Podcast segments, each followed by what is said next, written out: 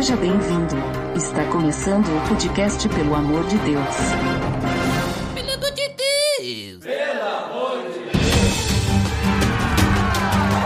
Tá no ar! Podcast, pelo amor de Deus! Eu sou Ed Lamer e na minha casa a gente serve o Senhor! E na tua, Botega? Olha, hoje a gente vai falar sobre Oséias, não? Boa! E hoje, Botega, olha só, inédito! Na série Personagens da Bíblia, temos mais um participante, Ariel Zimmerman. Olá pessoal, legal que o Duda usou o versículo do meu casamento. Olha só, e hoje estamos comentando sobre isso porque vamos falar sobre Josué.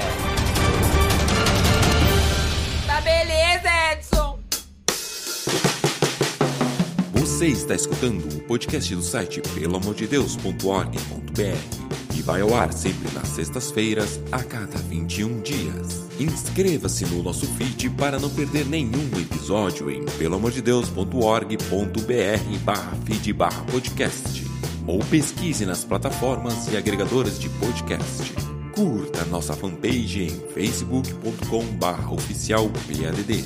Nos siga no Twitter através do arroba underline PADD e também no Instagram oficial PADD. Ou entre em contato conosco através do e-mail contato arroba pelamordedeus.org.br.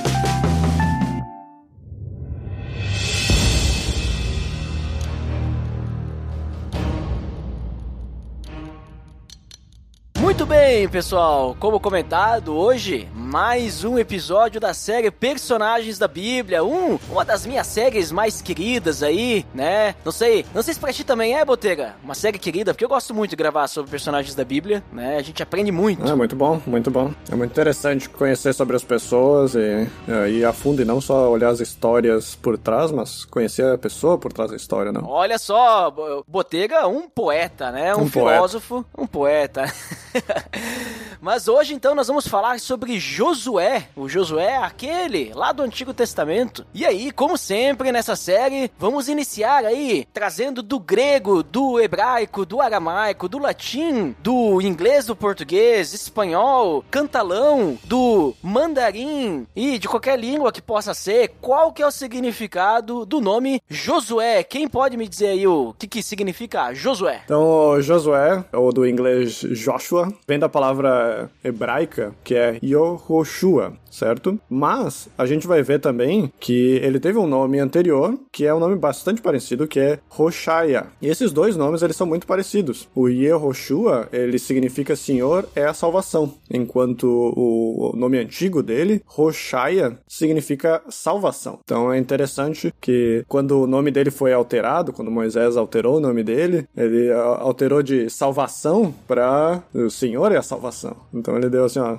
complementada no nome de Josué. Exato, exato. É muito interessante o porquê da troca de nomes, né? Porque no primeiro nome, Oséias, né, para tradução para português, esse nome ele não fica tão claro quem é que salva, né? Ele Diz salvação, diz que alguém salva, mas não diz explicitamente quem que é o salvador. E já o nome Josué deixa bem explícito a fonte da salvação, deixando bem claro que a fonte da salvação é o Senhor, é aquele que livra, que livrou, né, o povo de Israel das mãos do Egito. Então deixa bem claro esse nome, né? E a gente tem que lembrar que na, na cultura hebraica era bem comum o nome da pessoa ter um significado do que ela vai fazer. Até hoje, né? Quando um, um judeu coloca o nome no filho, ele tem justamente aquela ideia de profetizar algo sobre a vida do filho, né? É algo que ele vai fazer e tudo mais. E naquela época também era assim, né? O nome tem muito peso, tem muito significado. E aqui Moisés, quando muda o nome de Josué, creio que é justamente nessa intenção de mostrar que a salvação vem do Senhor, vem do Deus do- dos hebreus, né? Olha só que interessante, né, isso daí. Mas aí eu me pergunto, eu me pergunto assim, agora vocês falando sobre isso. Tipo, o nome definia, né, o que, que a criança ia ser? Ou a criança acabava sendo aquilo por causa do nome? Ou era só coincidência? Olha, não acredito em coincidências, mas acho. Eu, eu descarto aquela ideia de ser um- uma ideia de, de evidência dos pais. Mas ao mesmo tempo o nome nome tinha muito peso, né? Acredito que é uma, é uma simbiose entre essas duas questões, né? Então eu creio que tem muito disso, sabe? Da, os pais colocarem uma esperança sobre o filho e ao mesmo tempo o filho também, né? Ó, meu nome significa isso e ele ficar apegado a esse tipo de coisa, né? Mas tu sabe que isso é, é muito comum a gente ver na Bíblia, né? Por exemplo, Oséias muda pra Josué pelo fato de colocar o Senhor ali no meio, né? Senhor é salvação. Aí tu pega Abrão, mudou pra Abraão, né? Pela questão lá do pai das nações e tal, de muitas nações. Inclusive, link no post pra você conferir aí os dois episódios que gravamos a série Personagens da Bíblia sobre Abrão e Abraão, né? Pega também outros nomes, sei lá, Simão Pedro, né? Tipo Simão e Pedro, né? Ah, Pedro, a, a pedra de rocha e tal, não sei o que, blá blá. Então a gente vê também o Jacó, né? O que virou Israel. Inclusive, link no post pra você conferir o episódio aí sobre Jacó.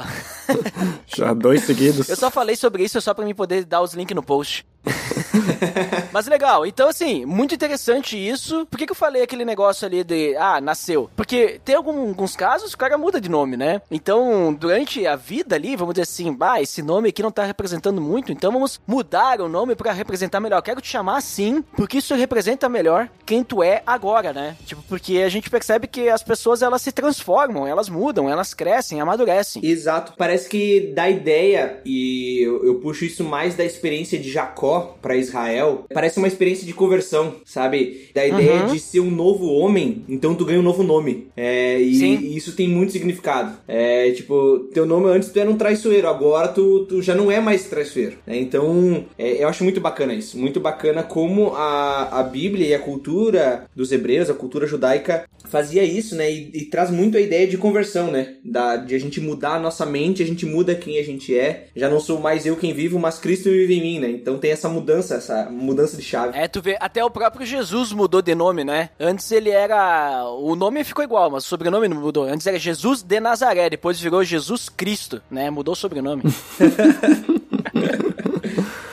Ai, ai. Mas galera, assim, ó, antes da gente começar a falar especificamente de Josué, né? Antes de entrar na história dele, vamos comentar um pouquinho sobre a cultura em que se encontra a história de Josué, né? O pano de fundo, vamos dizer assim, de forma resumida, né? Porque a gente pega aí bastante tempo, né? Digamos assim, uns chutando aí muito mais que 40 anos, pelo menos, né? Sim. Então, o que é que pode dar umas pinceladas aí no quadro geral da, do pano de fundo aí da, de Josué ali, desde lá do Egito, né? E começa.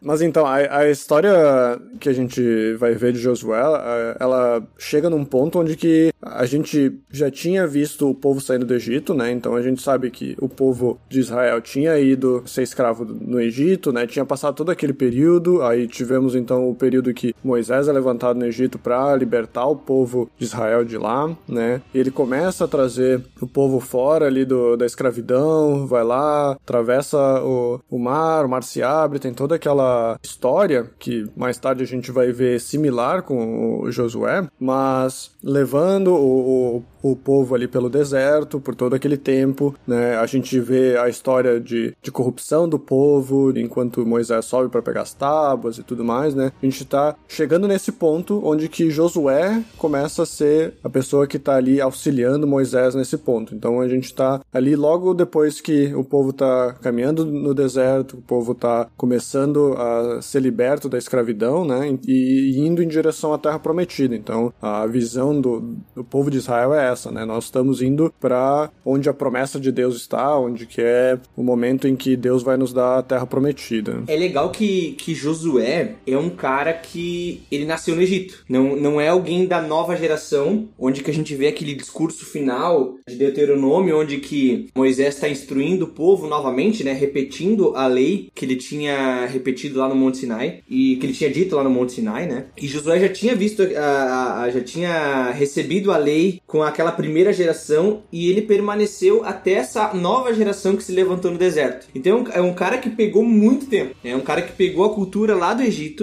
É um cara que pegou o povo que desobedeceu e que abandonou a fé no deserto. E é um cara que agora ele é chamado justamente para ser o forte e corajoso, para guiar esse povo, essa nova geração, a adentrar essa terra prometida que Deus prometeu há muito tempo, né? Prometeu lá a Abraão, Isaac, Jacó e a sua descendência. Então é muito bacana porque ele pega muita cultura aí. E muita cultura que, vamos dizer assim, é contrária a Deus. A gente vai pegar Egito, era um contexto totalmente diferente. Ao mesmo tempo, ele pega esse povo que não fica alegre com as promessas de Deus e que desobedece a Deus, né? Então é muito bacana ver o como esse Josué ele permanece fiel e a gente vai falar aqui vários, vários momentos, mas até o final do livro ele permanece fiel a esse Deus. Então ele é, é aquele remanescente fiel, sabe? É muito bacana como Deus trabalha na vida de Josué em todo esse período, mantendo ele firme na fé. Uhum. Mas isso é importante citar, porque se a gente for ver, Josué viveu menos que Moisés, mas ele viveu mais, né? Porque ele nasceu depois, né? mas é importante que a gente vê, assim, como que Josué, ele é um dos que saiu realmente, como vocês falaram, né? Um dos que saiu do Egito, permaneceu fiel ali, né? E foi um dos que, ele e Caleb, né, no caso, um dos que saíram do Egito e entraram na Terra Prometida, né? Só os dois entraram. Então, a, a gente consegue perceber também como que, se Josué, vamos dizer assim, ele fosse um, sei lá, um historiador, alguma coisa assim, né? Ele estaria vendo toda a transformação de um povo, né? De geração a geração. Porque ele pegou lá, saiu bem jovem do Egito, pegando aquela, aquele povo saindo, o povo morrendo no deserto, o povo nascendo no deserto, o povo entrando na terra prometida, recebendo o que era de herança. Então tu consegue perceber essas gerações mudando, né? E muitas vezes, sabe, olhando para isso, vejo também a, as pessoas que, vamos dizer assim, estão em igrejas centenárias, né? Vendo todas as gerações passando e como que a igreja vai mudando, né? Vai se moldando. E claro, daí, no caso de Josué, ele viu, que nem falou, né, Gal? Ele viu pontos contrários a Deus, né? que aí a gente vê como que a cultura naquela época era muito contrária a Deus, muito longe de Deus, e vendo então o povo se voltando para Deus, né? E a gente percebe isso já olhando para essa cultura e toda é, o pano de fundo da história de Moisés, como que se parece muitas vezes, né, ao que a gente vê em outros momentos da história, né? Digamos assim, o povo se afastando de Deus, para perto de Deus de novo, né? Culturas diferentes do povo, o povo transformando sua cultura para se adaptar ao que tá e às vezes também trazendo Deus de volta ali para dentro. Então eu percebo assim o quão, quão, rico que é, o quão rica que é a história de Josué, né?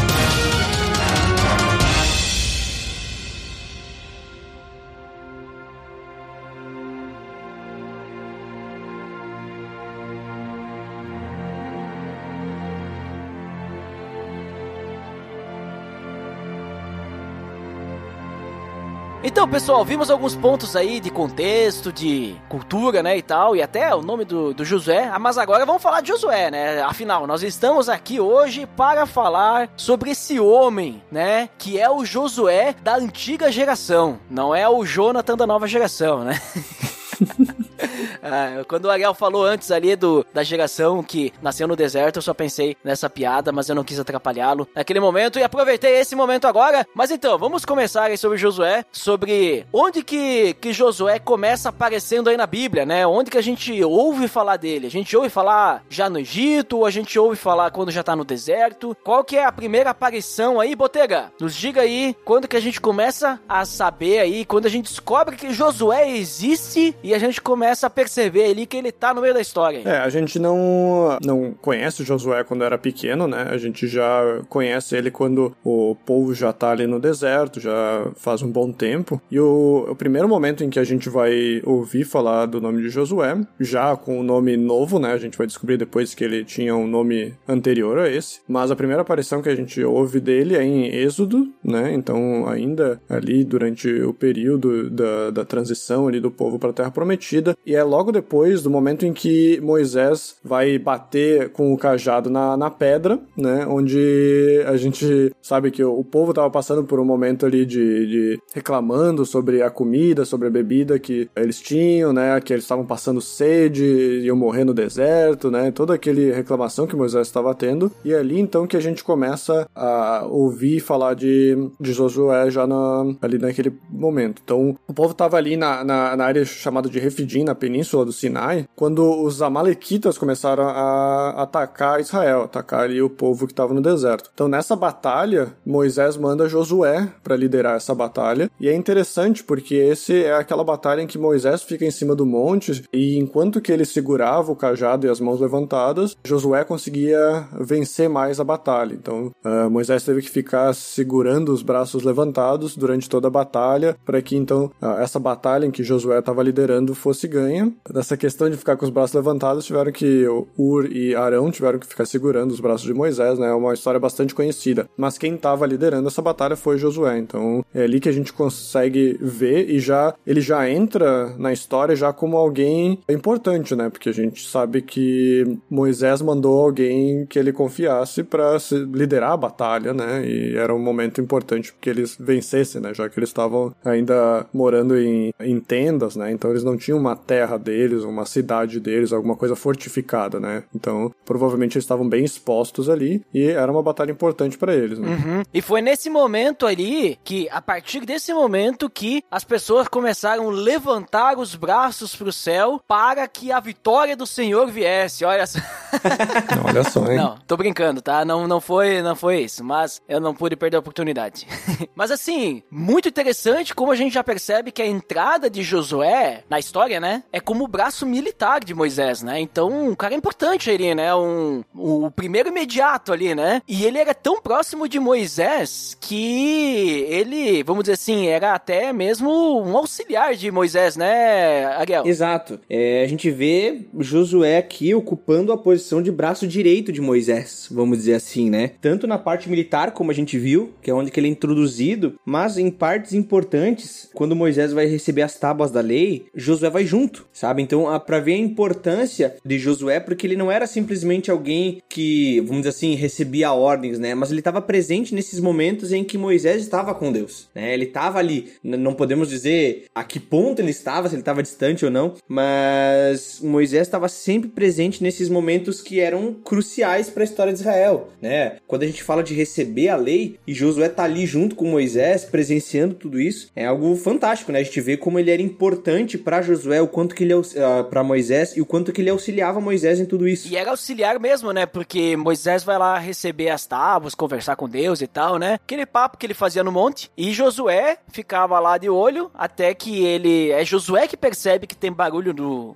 com o No povo lá, né? No acampamento, isso. E que era a galera lá celebrando lá o, o bezerro. Bezerro né? de ouro. E, e daí, e daí Moisés, ele vai lá avisar Moisés, né? Josué vai lá, né? Ó, tem bagulho lá, né? Praticamente um secretário ali. É, mas tu vê como que ele era bem próximo de Moisés, né? Tipo, o cara ali- do lado. E Botega, ele era até um cara muito zeloso pelas coisas de Deus. A gente percebe isso muito ali nesses textos de, de Êxodo, que não fala muito de Josué, mas tem alguns pontinhos ali, alguns versículos que cita Josué sendo alguém que estava sempre próximo de Moisés, sempre próximo da tenda do encontro, sempre próximo de Deus, né? Isso é verdade. Isso a gente percebe que é uma história de Moisés e principalmente do êxodo do povo, mas volta e meia o nome de Josué aparece e quando aparece a gente consegue entender mais sobre como que Josué foi, digamos, treinado, né, junto ali com Moisés. Então a gente vê quando a gente tem já a tenda do encontro ali, né, no acampamento, onde que Moisés ficava e conversava com o Senhor face a face como um amigo, né, como comentado na palavra, Josué ficava na tenda. Quando Moisés conversava com o Senhor e voltava pro acampamento para passar as instruções pro povo, o Josué ficava ali. O Josué, digamos, passava mais tempo até na tenda ali com, conversando com Deus, digamos. Eh, Ele não comenta, né, se,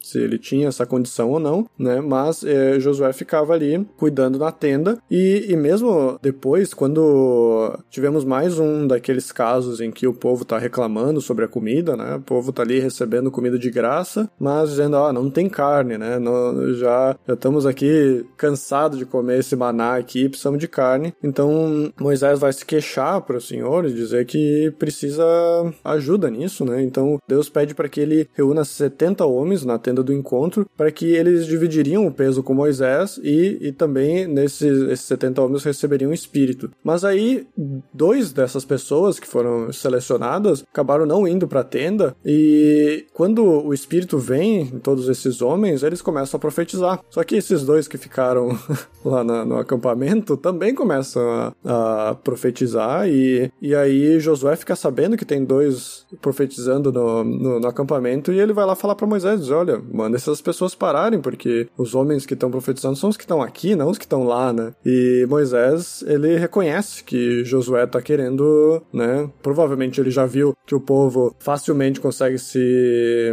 desviar, né? A gente viu ali com o bezerro de ouro, né? Depois de 40 dias eles já tinham feito outros ídolos para eles. Imagina se, digamos, dois no acampamento começam a profetizar e talvez se digam como alguém que foi também, que recebeu o Espírito, né? Então, mas Moisés, uh, digamos, repreende Josué e diz que ele reconhece o zelo e os ciúmes que Josué tem ah, para resolver esses problemas, né, com profecia, mas que seria bom, e ali a gente tem uma profecia que está é, se cumprida no Novo Testamento, né, que bom que todos tivessem um espírito e pudessem profetizar, né, então é um trecho bastante interessante que mostra um pouco do, de como Josué era com os mandamentos, com as leis, né. Uhum. Nossa, é bem interessante isso, né, ele era zeloso até demais, né, eu lembro, sabe de quem, nesse ponto? Eu lembro de, de Pedro, que ele queria cuidar muito de Jesus, Jesus, o cara ali, né? Até demais. Tinha que ser do jeito dele. Chegou a cortar a orelha do cara. Pra...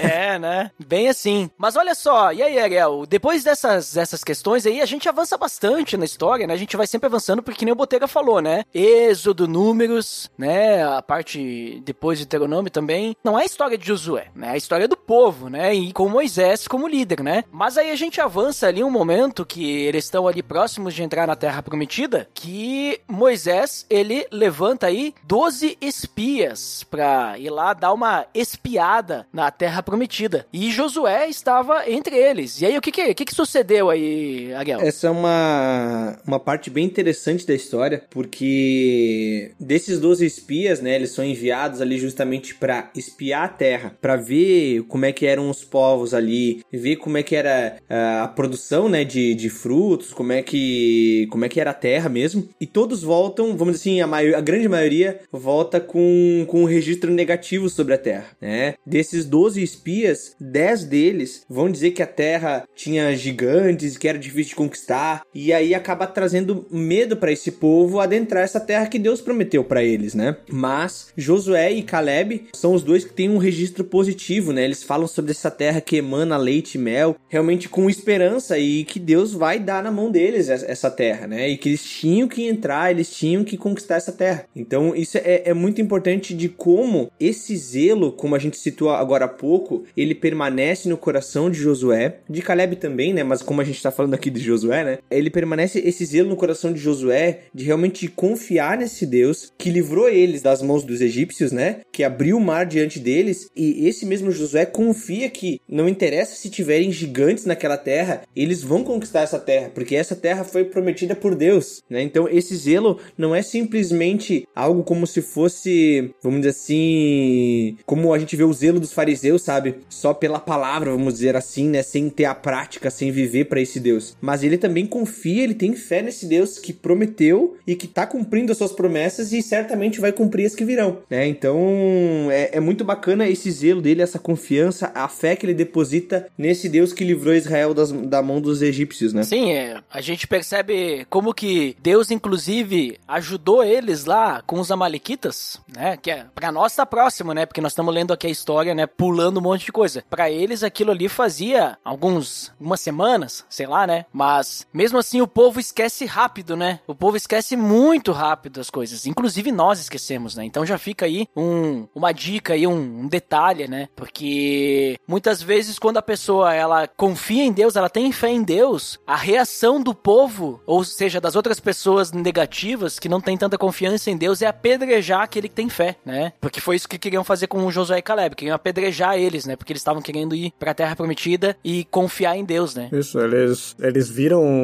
o, o relato de 10 dos 12, né? E perceberam que, tipo, eles não iam ter chance contra esse povo, né? Imagina Imagina, É. vocês vêm durante 40 anos no deserto, vocês talvez não estão muito preparados pra tomar uma cidade que nem uma das primeiras cidades que eles tomaram depois, que era uma cidade murada, né? Então imagina, você vem do deserto e chega numa cidade murada, né? Eles com gigantes, com um lugar com fartura, então as pessoas estariam muito mais preparadas lá. Então, pensando humanamente, né, eles tiveram uma reação sem fé nenhuma, né? Mas Uhum. Josué e Caleb mostraram que ah, essa batalha era de Deus, não era deles, né? Então eles, com certeza, Exatamente. humanamente, eles não iriam conseguir vencer nenhuma batalha ali, mas quem estava lutando por eles era Deus, e eles sabiam que se Deus tinha prometido desde lá de Abraão e levaram eles até então na porta da Terra Prometida, eles iam conseguir vencer essa entrada na Terra Prometida também. Exato. E é bacana de ver que esse ímpeto por confiar em Deus, essa, essa dependência de Deus que Josué e Caleb demonstram aqui, vai perdurar durante todo o livro, toda a história deles também, né? É, Durante toda a conquista da terra, Josué vai permanecer com realmente essa confiança e dependência de Deus. Então, Então isso é, é fantástico porque no momento em que ele, ele não é o, o representante do povo como Moisés era, ele confiava em Deus. E a partir do momento em que a responsabilidade, vamos dizer assim, né? A gente sabe que, que, é, que é Deus quem conquista a terra em favor do, do povo hebreu, mas quem que representava esse povo era Josué, né? E quando a responsabilidade cai sobre os ombros de Jos- de Josué, ele permanece fiel e ele continua confiando nesse mesmo Deus que livrou eles do Egito e vai dar a terra prometida, né? É muito bacana ver que ver a fé que eles demonstram nesse Deus. É, hoje a gente conhece muito mais a Deus, sabe muito mais coisas sobre Deus do que Josué tinha visto, né? Hoje a, a revelação de Deus ela foi já completa e mesmo assim sabendo tão pouco, né? Hoje a gente sabe tão mais do que Josué e mesmo assim ele confiava em Deus assim muito mais que a gente, sabe? Então é, é, é muito bacana ver a fé que ele demonstra nesse Deus. Acho que foi muito bem citado ali por vocês, pelo Boteca também ele antes, esse ponto de que essa luta não era deles, mas era de Deus, né? Porque Deus falou que ia entregar a terra. E assim é com, com a gente hoje também. A luta que a gente tem com o pecado, nós não vamos vencer. Se nós tentarmos vencer com as nossas próprias forças, o pecado é, são, é gigante, sabe? É, é que nem a terra prometida ali. Só que Deus, ele enviou o filho dele para nos salvar. E o filho dele já venceu a morte, ele venceu o pecado. Então, com o Espírito Santo, com através de Cristo e tudo mais, nós já temos a vitória sobre o pecado. Só que a gente precisa ter fé e olhar para aquele gigante e saber que Deus venceu essa batalha. Inclusive já venceu, né? A gente nem vai, ele nem vai vencer. Só precisa tomar posse como ah, eles iriam tomar posse da terra. Exatamente, Botega. Mas assim, para que Josué pudesse tomar posse, Botega, ele primeiro precisava liderar o povo. Então vai chegar um momento que Moisés vai passar o bastão para Josué, né, Botega? Exatamente. Ali depois que a gente vê os espias voltando e tendo toda essa rebelião, né? Deus, inclusive, traz uma praga sobre esses dez espias que foram negativos e causaram todo esse rebuliço dentro do povo Israel e eles,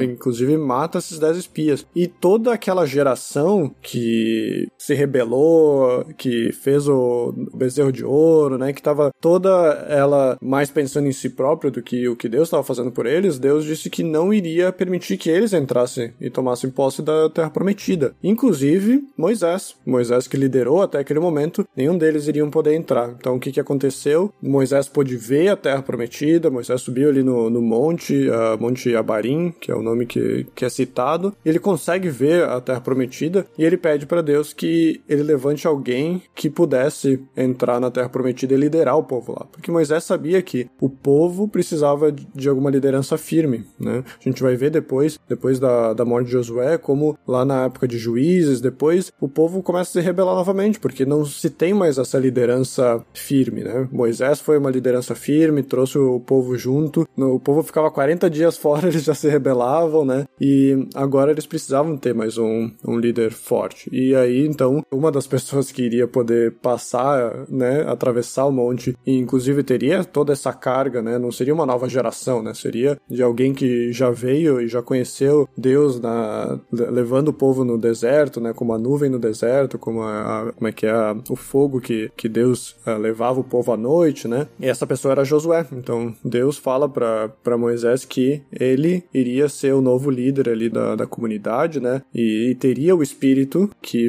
o espírito de Moisés, né, o Espírito Santo, uh, seria passado para Josué em, conforme ele impusesse as mãos em cima de, de Josué. E também uh, a gente vai ver depois também o Eleazar, que era o sacerdote que também seria apresentado ali, né? Mas esse ponto principalmente mostra a sucessão de, de Moisés para Josué, né? Uhum. E é interessante, Botega, ali, que quem, quem diz, quem escolhe é Deus. Mais uma vez, Deus, né, que é o soberano, é, ele tem tudo pronto. A gente só precisa confiar nele, né? Se ele prometeu, ele vai cumprir. Então, a gente, inclusive hoje, a gente pode esperar com certeza absoluta a volta de Cristo, né? Porque Deus prometeu, ele vai cumprir. Deus cumpre todas as suas promessas, né? Isso é importante a gente sempre lembrar. Mas ali então, Botega, que nem tu falou, o Josué ele é consagrado, né, pelo sacerdote Eleazar, o sacerdote Eleazar responsabiliza também o Josué, né, para ter, depois, vamos dizer assim, cuidar de toda a entrada, vai ter a terra prometida, eles fazem isso, né, Deus faz, fala para eles fazerem isso, para que o povo possa obedecer a Josué agora, não mais a Moisés, e aí a gente chega no momento ali em que Moisés eh, literalmente passa o bastão, e eu gostaria que a gente comentasse sobre isso, Ariel, se puder citar, que tá lá em Deuteronômios capítulo 31, porque Moisés, ele vai, além de, digamos assim, anunciar essa passagem aí, ele vai também motivar, né, Josué nisso. E eu creio que isso é um ponto crucial da história de Josué ali, né? Na verdade, aqui a gente vê Moisés, como, como tu mesmo falou, né? Moisés passando o bastão para Josué, ele faz isso diante de todo o povo, né? Justamente para que eles reconheçam e a mesma mesma autoridade que eles dão para Moisés, para que Moisés seja o representante do povo, né, represente eles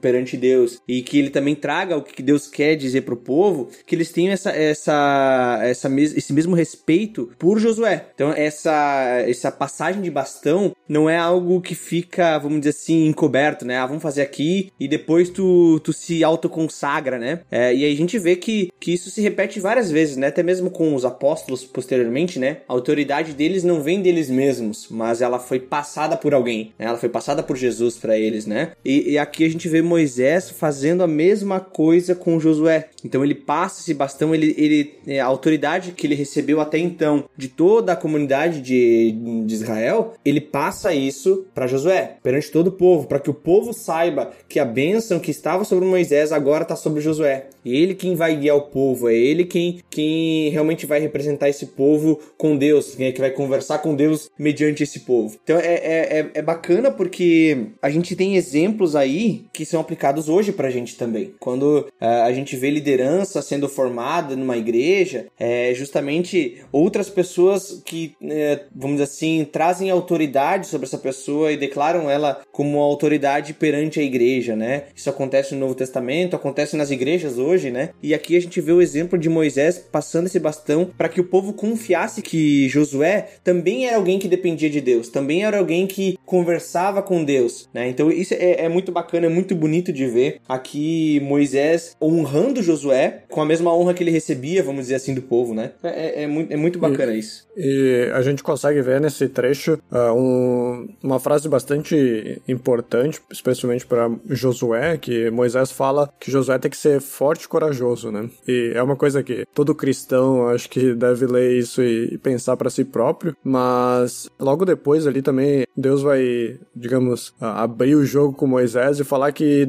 depois da morte de Moisés, o povo vai continuar sendo corrupto, que vai quebrar aliança com Deus e que eu imagino para Josué, talvez se Moisés contou para ele com a responsabilidade isso ser, sabe? E de poder encarar isso como você tem a responsabilidade de levar um povo corrupto para as promessas de Deus e tu vai desempenhar esse papel de, de trazer a promessa de Deus, porque se tu depender do povo, isso não vai acontecer, né? E ele precisa ser essa pessoa forte e corajosa, né? Quando alguma coisa ruim acontecer, quando esses problemas acontecerem, ele precisa, não pode se desanimar, né? O Deus não vai deixar ele, que esse é o principal ponto ali, né? Então, tipo, eu acho que é algo que Josué deve ter lembrado durante a vida toda, né? Para ele continuar tendo essa força, né? De conseguir levar o povo em todas as batalhas e sabendo que, tipo, eles não, ele não podia contar com ninguém ao redor dele, mas ele tinha alguém que ele podia sempre contar que era sempre Deus, né? Sabe que isso aí, Botega, essa seja forte e corajoso, né? É repetido várias vezes ali no discurso de Moisés, né? Porque Moisés, ele começa falando, né? Ah, tipo, ele vai morrer e tal. Ele diz que o Senhor Deus vai atravessar na frente deles, atravessar o Jordão ali, né? Na frente deles. Depois Josué vai atravessar a frente deles também. Ou seja, quem tá na frente é Deus, né? Ele que vai, vai guiar. Mas aí ele fala pro povo, sejam fortes e corajosos, porque Deus não vai abandonar vocês em momento nenhum. Depois, quando ele vai, ele chama Josué para apresentar ele, ele fala para Josué na frente do povo, seja forte e corajoso. Depois, mais pra frente, ele vai falar de novo, né, para encerrar, né? No caso daí, Deus vai falar para Josué direto, né? Josué, seja forte e corajoso. E lá na frente, agora dando um spoiler, quando eles vão para entrar na terra prometida, que Moisés morreu e aí Josué tá assumindo, Deus vai falar de novo para Josué, Josué, seja forte e corajoso. Eu acho que por isso também tu citou ali que é muito conhecido de nós cristãos essa esse seja forte e corajoso, né? Porque a gente tem que sempre lembrar que o forte e corajoso ali não é porque a gente é o bonzão e tal, não, porque eu sou o cara, né? Não, seja forte e corajoso porque Deus está com você e ele nunca vai te abandonar. Então só seja forte e seja corajoso. Aguente porque Deus está segurando tudo, Deus está na tua frente, Deus ele está indo à tua frente, né? Tenha coragem, né? Tenha fé, porque qualquer coisa que vier contra ti nessas batalhas vai ser menos do que seria porque Deus está já segurando lá na frente, sabe? Exato. E essa frase, seja forte e corajoso, é algo que é levado ao extremo na vida de Josué. De toda aquela geração, mas principalmente de Josué. É como vocês falaram aqui, essa frase ela é repetida várias vezes, né? Quando a gente vê isso na Bíblia, quando uma, uma frase se repete várias vezes, nada mais é do que realmente dar ênfase para isso, né? Dá uma ênfase gigantesca para somente seja forte e corajoso. E a gente vê isso sendo exigido de Josué durante a caminhada enquanto Moisés ainda tá vivo, e aí Moisés falando isso para Josué, né? Repetindo várias vezes isso, mas quando chega Deus e fala para ele, né? Fala, não fui eu que te falei justamente para só seja forte e corajoso. Eu que tô te dizendo isso, é, é eu, o Deus criador de todas essas coisas, tô te dizendo isso. Então, aí sim, né, traz o peso ainda maior, porque Moisés já tá dizendo isso para que ele seja forte e corajoso, mas quando vem Deus e, e fala diretamente a Josué, é algo que eu tenho certeza que já tinha marcado antes, mas agora vem é que nem quando pega o ferro quente e marca os animais, né, que a gente vê. Isso marcou o coração de Josué de uma forma que a gente vê a, a, a como Deus faz com que ele, ele dependa dele, né? Com, como Deus toca o coração de José para que ele realmente somente dependa de Deus. Não faça mais nada, mas somente confie em Deus, não questione a Deus, mas ele só é forte e corajoso, ele somente confia naquele que prometeu a terra, né? Uhum. E como é que o povo recebeu então tudo isso aí, Botega? Quando Moisés morre, o povo recebe bem aí depois da liderança de Josué? Ou foi só naquela hora ali que Moisés falou, o povo, ah, legal, agora Moisés morreu, não, Josué não é nosso líder, o que aconteceu aí? É, não, é, após a morte ali, então, quando Josué realmente tem que assumir o posto, que antes era do, do, do mestre dele, né, a palavra diz que Josué estava cheio do espírito de sabedoria, então que por isso, quando me parece que o povo conseguia ver, né, esse espírito sendo passado de Moisés para Josué, então os israelitas obedeceram e seguiam o que ele falava e seguiam também, no caso, que Deus tinha ordenado que eles seguissem, né? Então, então não teve não teve nenhuma rebelião sobre a liderança no, no, no que iria acontecer a seguir, né? Eles viram que Deus estava com Josué também.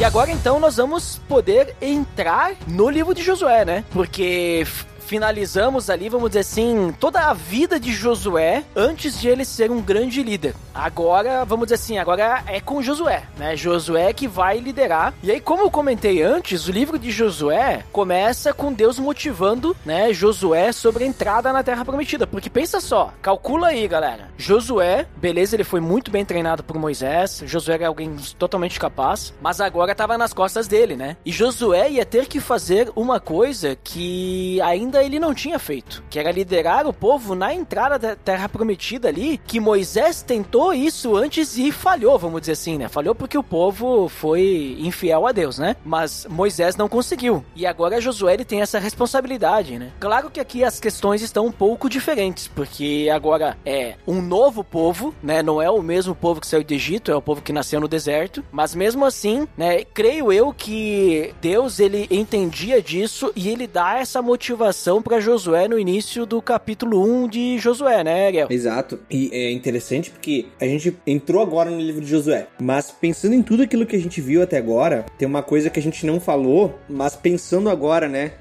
unicamente em Josué, na história dele, e, e pegando todo esse paralelo, tudo que ele viveu antes, né, auxiliando Moisés, e agora nós hoje olhando para a história de Moisés e sabendo o peso que ele tem sobre todo o povo hebreu até o dia de hoje, Uhum. olha a carga que Josué teve que carregar. Olha o que, que é o peso de substituir Moisés. Não é, não é qualquer um, sabe? Não é, não é ah, um líder qualquer. É o líder que é lembrado até hoje. É o representante que hoje os judeus, ele, é- Moisés é Moisés, cara. Num, num- tipo assim, é ele Davi, sabe? Então são, são as pessoas mais lembradas, sabe, pelo povo hebreu. E Josué tá substituindo esse Moisés, a- o cara que escreveu o Pentateuco, sabe? Então é uma, uma dificuldade enorme de assumir a liderança de alguém tão proeminente como foi Moisés. Até no seminário, né, a gente tava estudando sobre a, a história de Josué e foi citado um exemplo, né, de né, quem que foi o sucessor de Spurgeon, por exemplo, né? Ninguém lembra quem que foi o sucessor de Spurgeon, né? Ninguém lembra quando, quem foi o sucessor de Jonathan Edwards. E aqui a mesma coisa, né? Quem que vai lembrar do sucessor de Moisés?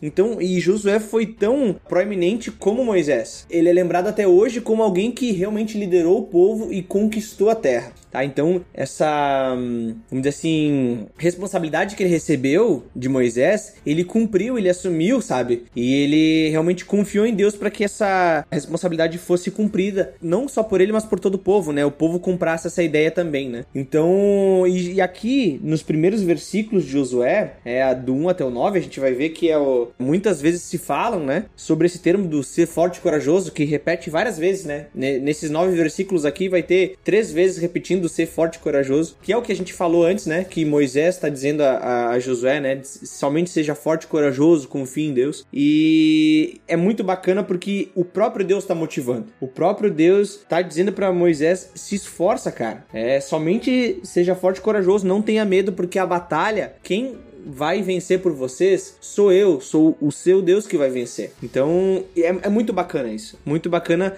porque a motivação de Josué não tá na força dele mesmo, não tá em ele ser um grande líder, alguém que lidera com facilidade, não tá num povo que, que é muito grande, que é muito poderoso, mas a motivação dele está em Deus. É Deus quem motiva esse povo, é Deus quem vence por esse povo. E nisso eles têm que confiar. É justamente essa motivação, não, não é algo, não é aquele aquela autoajuda, né? Ah, você consegue porque você é bom, mas é justamente confia em mim, cara. É, Deus tá dizendo isso para José, confia em mim que as coisas vão ocorrer conforme eu tô dizendo que vão acontecer, né? Então é, é muito bacana isso. Isso me lembra muito aquela história do Gideão, né? Que inclusive nós comentamos sobre ela lá no PDD sobre Gideão. Link no post pra você conferir aí. Isso aí, né? Que Deus fala pra ele: não, não, não. Tu tem que ir com menos soldados, porque quem vai vencer a batalha sou eu, não, é, não são vocês, né? E tudo mais. E acontece tudo aquilo. E aqui parece que o povo entendeu isso, Ariel. Parece que o povo entendeu, porque dessa vez eles não estão preocupados. Ah, se aonde a gente vai entrar, os caras são muito poderosos e tudo mais. Mas dessa vez eles estão dizendo assim: olha, se o Senhor está contigo como ele estava com Moisés, então nós vamos te seguir, nós vamos confiar e todo mundo que se rebelar contra isso vai morrer. Apenas seja forte e corajoso. Até o povo começa a falar pra Josué: seja forte e corajoso, entendeu?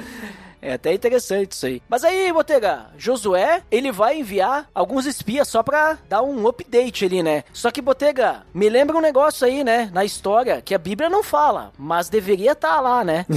que Josué mandou outros três espias antes disso, né? Ah, Porque sim. está lá no nosso podcast do RPG lá, os espias de Josué, link no post pra você ver aí. Aqueles não estão nem na história, porque eles foram muito ruins. Por isso que depois ele mandou esses dois de novo, né? Mandaram mais porque aqueles lá não deu certo, hein?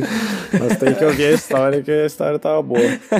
Mas, ah, é interessante como tem vários momentos na história ali de Josué, principalmente agora no começo, nesses primeiros capítulos, que se repete muito do que, que tinha acontecido com Moisés. Então a gente tem aqui também um trecho em que é enviado espias e eles agem de uma forma diferente, né? Eles entram lá nas cidades e tudo mais. E a gente tem aquele trecho interessante da, de Raab, né? De que ela se converte, ela ajuda os espias, né? Inclusive, Raab entra na árvore genealógica de Jesus depois, né? Isso, isso, é. A gente consegue ver, né, como Deus, ele não é um, um Deus de um povo restrito, né? Ele é, a graça dele tá se espalhando em todo o povo, né? Então a gente já consegue ver até ali Raab como ela consegue, ela ajuda e ela sobrevive depois, né, como estando na árvore genealógica. E é, é interessante, eu não sei se a gente pode falar agora, mas é interessante como o livro de Josué é dividido em quatro grandes partes, né? A gente tem agora no começo, né, que é dos capítulos 1 a 5, a gente tem esse momento de entrada, né, liderando o povo na Terra Prometida. Daí depois a gente vai ver nos capítulos 6 a 12 que a gente vai falar de várias batalhas, né? A conquista da terra prometida, né? Isso. A gente vai ter, então, na metade pro final ali já a divisão dos, das terras, né? Quando a gente tem todo, digamos, né?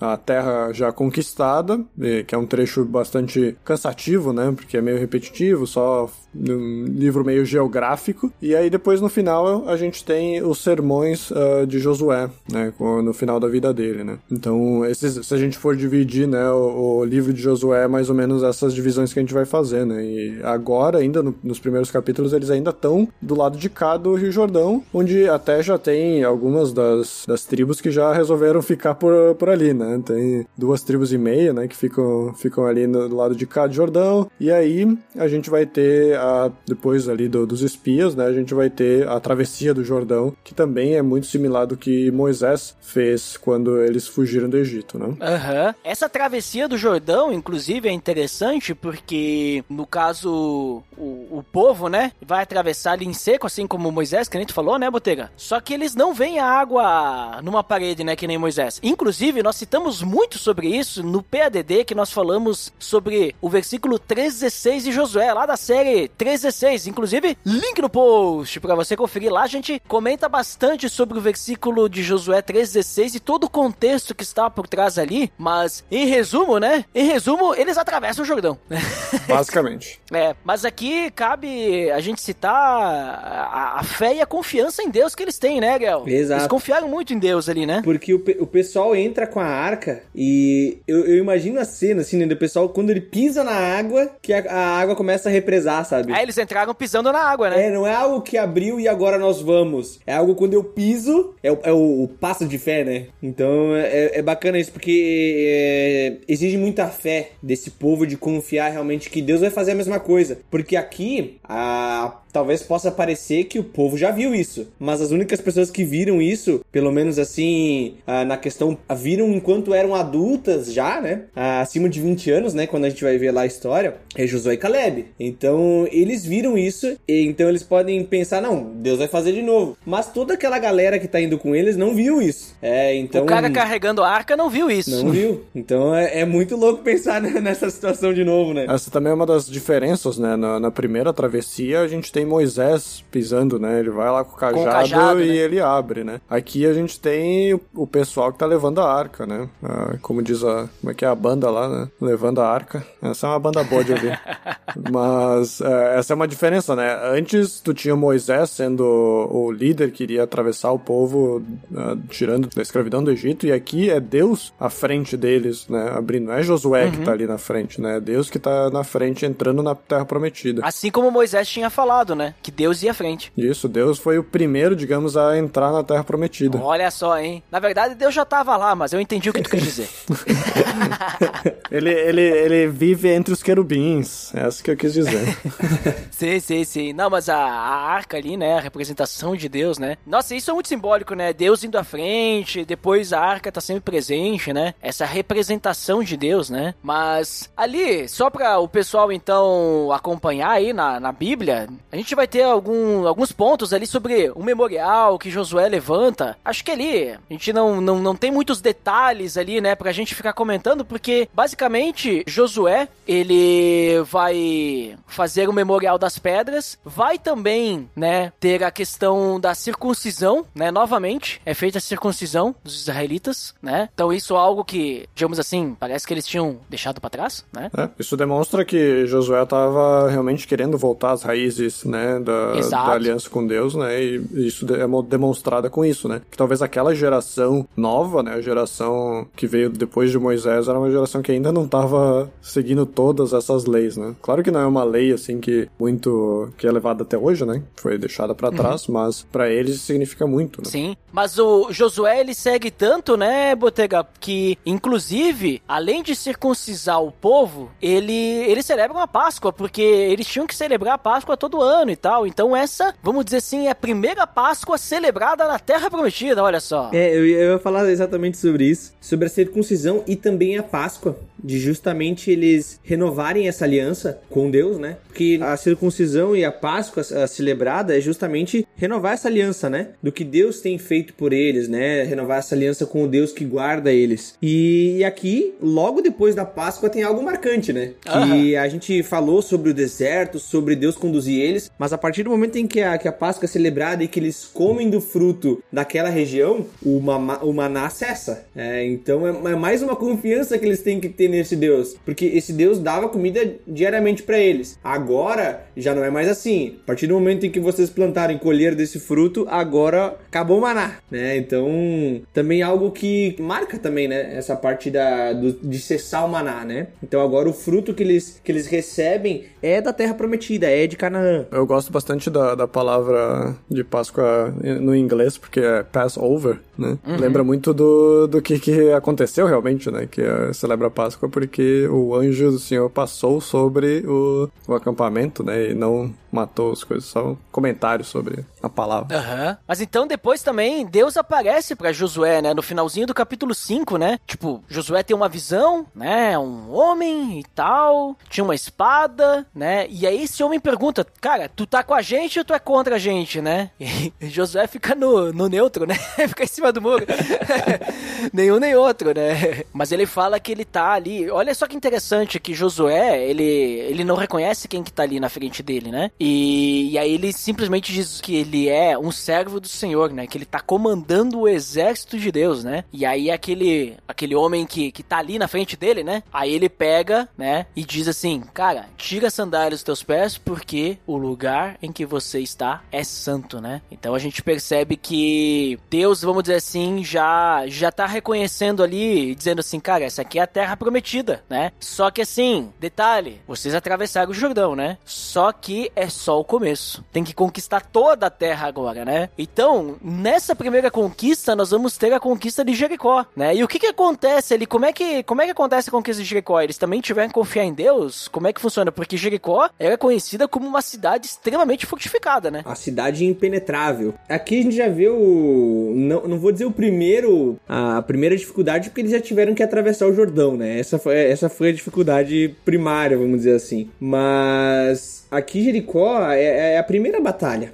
Né? E como tu falou, é uma cidade muito fortificada, a cidade impenetrável, vamos dizer assim. E pensando exatamente como o Botega falou lá no início, né, do povo de Israel estar tá exposto, né, sem terra, sem cidade fortificada e tudo mais, eles tinham que conquistar uma terra que era completamente protegida e eles não tinham nem recursos para bater de frente, vamos dizer, com, a, com essa cidade. Então aqui a gente já vê Deus cumprindo as suas promessas para o povo de Israel, porque Deus em todo momento ele diz que ele irá à frente do povo e que a batalha é dele. É, e aqui a gente já vê de arrancada isso acontecendo, porque a forma com que as muralhas são derrubadas é algo sobrenatural. A gente consegue reconhecer isso muito fácil, né? De eles darem a, a, uma volta todos os dias e aí no último dia eles darem sete voltas. E aí quando o pessoal grita que as muralhas caem, que eles conseguem adentrar a cidade conquistar ela, é algo fantástico de, de imaginar, né? Porque novamente eles estão fazendo algo simplesmente porque Deus falou que eles tinham que fazer isso, né? Em todo o livro de Josué, até não, não mencionei antes, mas já começa uh, desde a entrada o Jordão, é que a teocracia que Deus mandando é algo que impera em todo o livro. Toda, em todo o livro de Josué. É, aqui a, a gente não vê o, o povo questionando a Deus, né? Ah, como é que eu faço? Onde que eu vou? Será que eu faço isso? Será que eu faço daquele outro jeito? E aqui já, em Jericó, a gente já vê isso acontecendo, né? Deus mandou dar volta. O pessoal não ficou assim, mas por que será que eu dou volta, né? Não ficou nesse questionamento. Eles simplesmente vão e fazem o que Deus mandou. Né? Não tem muito espaço para gestão humana, né? Josué não fica lá tentando intermediar e tentando entender o que, que Deus está mandando. Ele simplesmente, ó, Deus me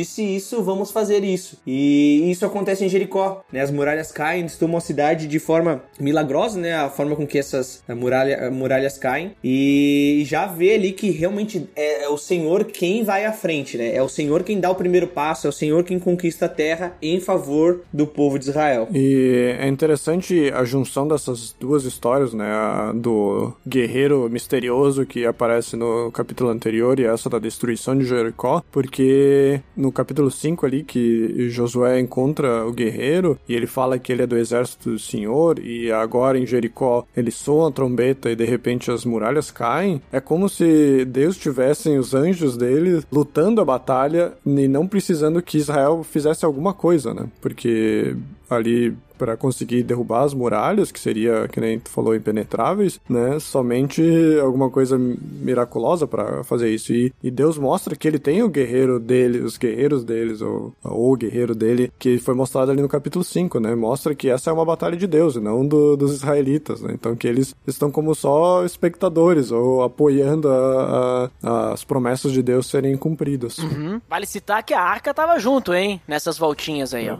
Ia na frente. É, olha só. Mas beleza, então o Jericó é destruída, né? Eles têm uma vitória. Nossa, somos vitoriosos porque Deus está conosco. Mas nem tudo, nem tudo é alegria, né? Nem tudo é alegria porque sobe a cabeça. Eles né? acabaram, né? É, sobe a cabeça, subiu no salto, né?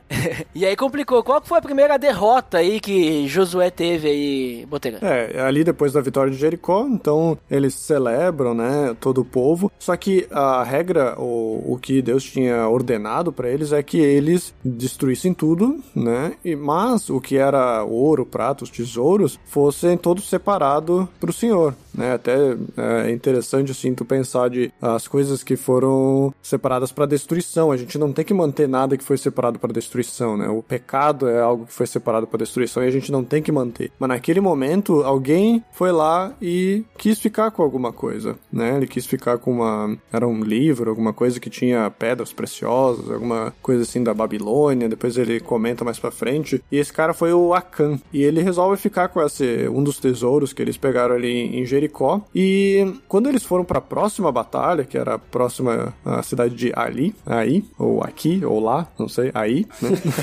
cidade de Ai.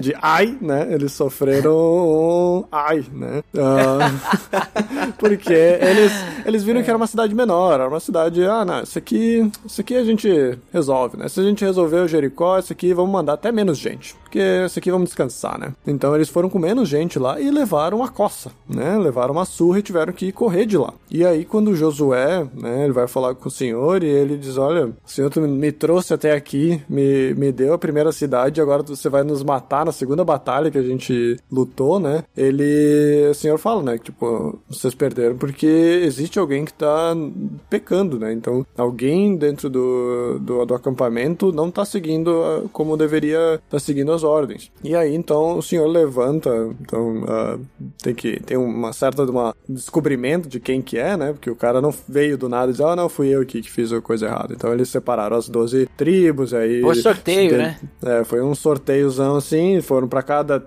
ah, é essa tribo. Aí foi indo até achar qual que era a família e quem que foi o cara que fez. Aí o cara veio lá e diz, ó, oh, eu separei isso aqui e não era para ter separado. E aí no fim o que acontece, eles apedrejam a Khan para que então a ira do Senhor seja apagada e eles possam então ir até Ai e destruir né? E, e, mostrar que realmente Israel tinha voltado a renovar essa aliança com Deus, o, o, ânimo que tinha sido perdido depois da primeira derrota, né? Voltou a ser conquistado, né? O, o Israel volta a ter ânimo novamente depois de destruir essa cidade e realmente tem um significado muito uh, íntimo, né? Com o pecado, né? E mostrar que a gente às vezes é um pecadinho que tá ali, né? Uma pessoa dentre 12 tribos, né? Imagina quantas pessoas e uma pessoa fez algo errado. Então às vezes é aquele pecadinho que a gente diz, hum, ah, deixa ali, né? Ninguém vai ver. E, e mostra aqui, né, que se a gente quer tá lutando a batalha de Deus, a gente precisa separar totalmente o que foi separado para destruição e deixar isso na mão de Deus, né? Mazacan entre nós, né? Ele foi ingênuo, né?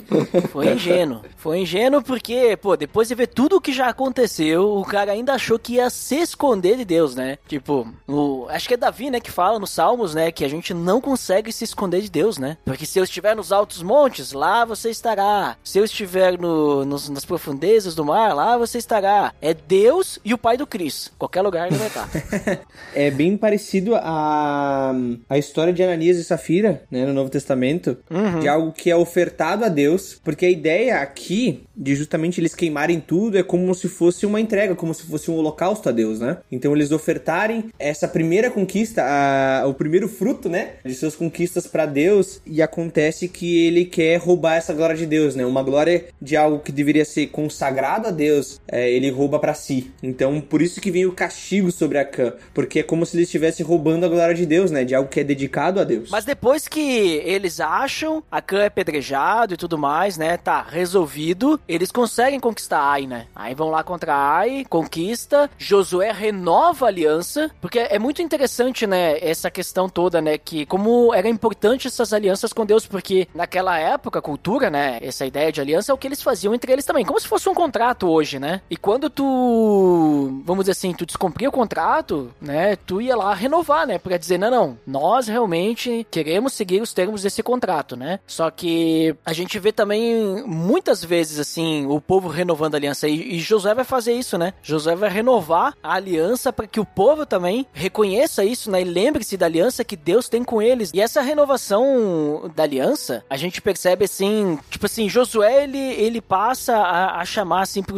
pra aquilo que tá na lei, né? Porque agora a gente tem que lembrar o seguinte, né? Por exemplo, a gente tinha alguns personagens da Bíblia que a gente citou, Abraão e Jacó e tal, né? Não tinha a lei. Quando a gente tem Moisés ali no deserto, agora a gente tem a lei. Tanto que quando Josué entra na Terra Prometida, ele celebra a Páscoa, ele circuncisa a galera que não tava circuncidada, porque isso tava na lei. E eles não estavam cumprindo isso, né? Tipo, acho que ficou no esquecimento. E aí é, é- Não, peraí, a gente tem que celebrar a Páscoa. Então é celebrada a Páscoa. Aí eles vão ali, descumprem. Aí Josué se volta, ele edifica um altar pra eles fazerem sacrifício. Tanto que eles destroem Ai, eles conseguem conquistar Ai. Então agora, não, vamos também dedicar ao Senhor essa vitória, porque foi o Senhor que nos trouxe. E agora eles vão lá e se dedicam, né? Renovando a aliança também, né? Isso, e Josué, aqui, ele relê toda a lei de Moisés. Isso, ele lê toda a lei. Isso é muito significativo, porque Moisés fez isso, trouxe a lei, depois no Deuteronômio ele, ele, ele fala sobre a lei de novo, né? Ele ensina sobre a lei, e aqui Josué não- até então não tinha feito isso, né? Então, o que dá a entender é que a partir do pecado que tá dentro de Israel, Josué vai parar, né? Vai dizer assim, pessoal, a gente tem que se voltar para Deus. E olha, olha a lei que nós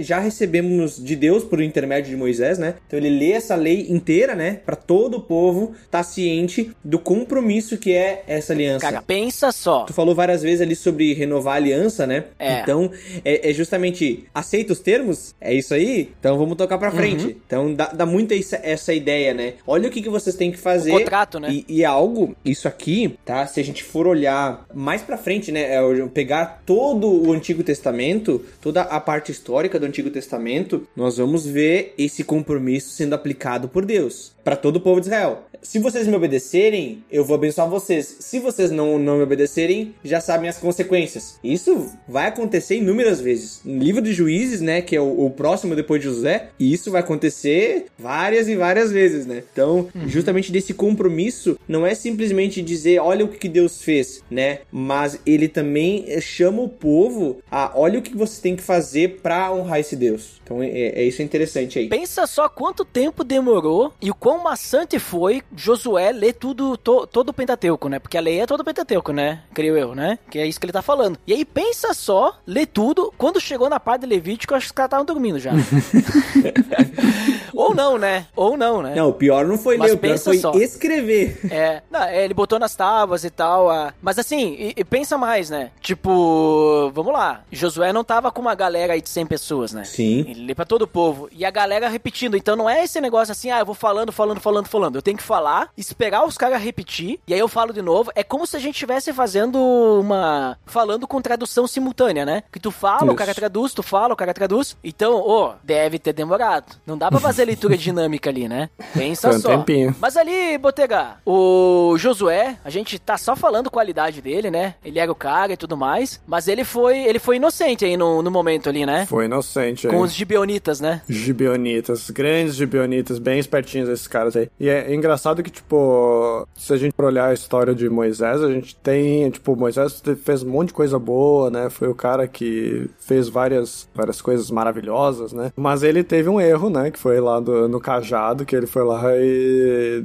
fez com que ele não entrasse na Terra Prometida. E esse aqui, eu acho que é o erro de Josué. Se a gente fosse olhar para toda a história de Josué também, ele fez grandes coisas maravilhosas e tal. Mas esse aqui foi o momento do erro de Josué, né? Que é o capítulo 9, que... Deixou Deus de lado, né, Botega? É, né? de- já tinha, sabe, ah, tô sabendo qual- como é que funciona as coisas aqui, deixa pra mim, deixa que esse aqui eu cuido, né? E não. Mas o que aconteceu, né? É, eles estavam ali, já conquistaram duas cidades, estava vindo com força, né? Então todos os outros reis ali, os cananeus, já estavam começando a, a ficar meio preocupados, né? Que esse povo tava chegando forte em todas as cidades e conquistando. E esses gibeonitas fizeram o quê? Eles disseram, ah, a gente vai ser os próximos. A gente não tem força pra sobreviver a isso, então como que a gente pode fazer? A gente vai ter que mentir pra eles. Então o que eles fizeram? Eles colocaram um monte de cargas velhas, né? Pães e frutas e tudo velho já, ah, apodrecido, né? Botaram um monte de nos burrinhos lá com tudo com couro velho, tudo para parecer que eles estivessem vindo de longe, de uma terra distante. Mas eles estavam ali do lado deles. E aí eles chegaram ali pra Josué e os, os líderes ali e falou assim: olha, a gente veio numa terra distante, a gente ouviu falar que vocês são fortes e tal, a gente trouxe aqui uma carga pra tentar fazer uma aliança com vocês e tal, mas a carga chegou toda velha aqui, vocês podem olhar que, né, os pontos estão tudo mofado e tudo mais. E aí eles foram lá e checaram e disseram, ah, é verdade, tá, tá tudo meio ruim aqui, então realmente, talvez eles vieram de um lugar bem longe pra realmente, né, ter acontecido isso e eles disseram, não, beleza, a gente vai fazer uma aliança aqui com vocês, a gente vai prometer que vocês não vão ser destruídos, mas na cabeça deles, eu imagino que eles estavam pensando, não, eles são de fora, são fora da Terra Prometida. Só depois, quando eles foram embora, os gibeonitas, eles descobriram que eles estavam ali do lado, né? Eles eram vizinhos. E agora, como eles tinham prometido no nome do Senhor, eles não iam poder destruir essa cidade. Por mais que tinha uma promessa de Deus que teria que destruir todos, eles prometeram que não poderiam destruir. Aí o que acabou, eles meio que viraram servos do, do povo de Israel, mas eles tiveram que manter, foi o único povo ali, né, que, que foi mantido, né, e não foi destruído durante essa a tomada da terra prometida, né. Então Josué, digamos, amaldiçoa esse povo para que eles se tornem, se tornem ah, servos de todo Israel. Eles pegavam água e tinham várias regras ali que eles tinham que tomar para conseguir sobreviver, digamos, né. Mas foi isso, bem espertinhos. E o ponto principal ali é que ele conta, né, que Josué não consultou ao Senhor né, na hora de tomar essa atitude, né. Então foi o erro, erro feio, erro rude. É. Não, se tivesse consultado, isso nunca teria acontecido. E Deus, ele tinha sido muito claro, né? Que quando eles conquistassem a Terra Prometida, eles deveriam destruir tudo e todos, né? E aí, por causa disso, a gente já sabe, né? Que isso vai gerar alguns problemas mais pra frente, né? Não só esse, mas também depois outros mais pra frente, né? Com o povo. Mas isso já, já começa, né? Lembrando que ele fala em destruir todos e tudo, que, que vice pela frente, mas a gente sabe que isso é uma hip- hipérbole, né? Ele não Sim, destruiu sim, sim. todo mundo. Depois a gente vai ver que tem ainda muitos cananeus vivendo entre eles, assim, e que, que nem comentou, mas é, é um dos principais pontos, né? Onde eles começam a miscigenar entre os outros povos, né? O que Deus queria é que eles não se miscigenassem, não se misturassem, não casassem com os cananeus, para que eles não assimilassem a cultura deles junto, né? E começassem a se desviar. É, mas aí Gibeão, daí, eles simplesmente pulam, né? eles pulam Gibeão porque agora eles têm, vamos dizer assim, uma aliança com os caras, né? Isso. E aí, nesse ponto, aí os outros reis cananeus ali viram isso e pensaram, vamos nos reunir aqui e vamos então lá e batalhar contra Gibeão e destruir, porque Gibeão era pequeno, né? E cinco reis seria muito mais forte do que os gibeões e eles iriam poder derrotar uh, Gibeão facilmente. Então esses cinco reis amorreus ali, eles se reuniram para lutar contra o Gibeão e aí Israel teve que ajudar, né? Teve que pular ali para ajudar e a derrotar esses, esses reis amorreus. E é interessante porque esse também é um, um trecho bastante conhecido, que é o trecho em que Josué ora e o sol para, né? Então uhum. Deus estava tão com eles, com Josué, né? Que uh, Josué ouve de, de, do Senhor falando que eles iam ser entregues, esses cinco reis amorreus iam ser entregues na mão dos israelitas. E é uma batalha interessante porque os amorreus estavam ali lutando contra Israel e uh, eles começam a fugir porque eles estavam perdendo e, e Deus manda uma chuva de granizo e a chuva de granizo mata mais os,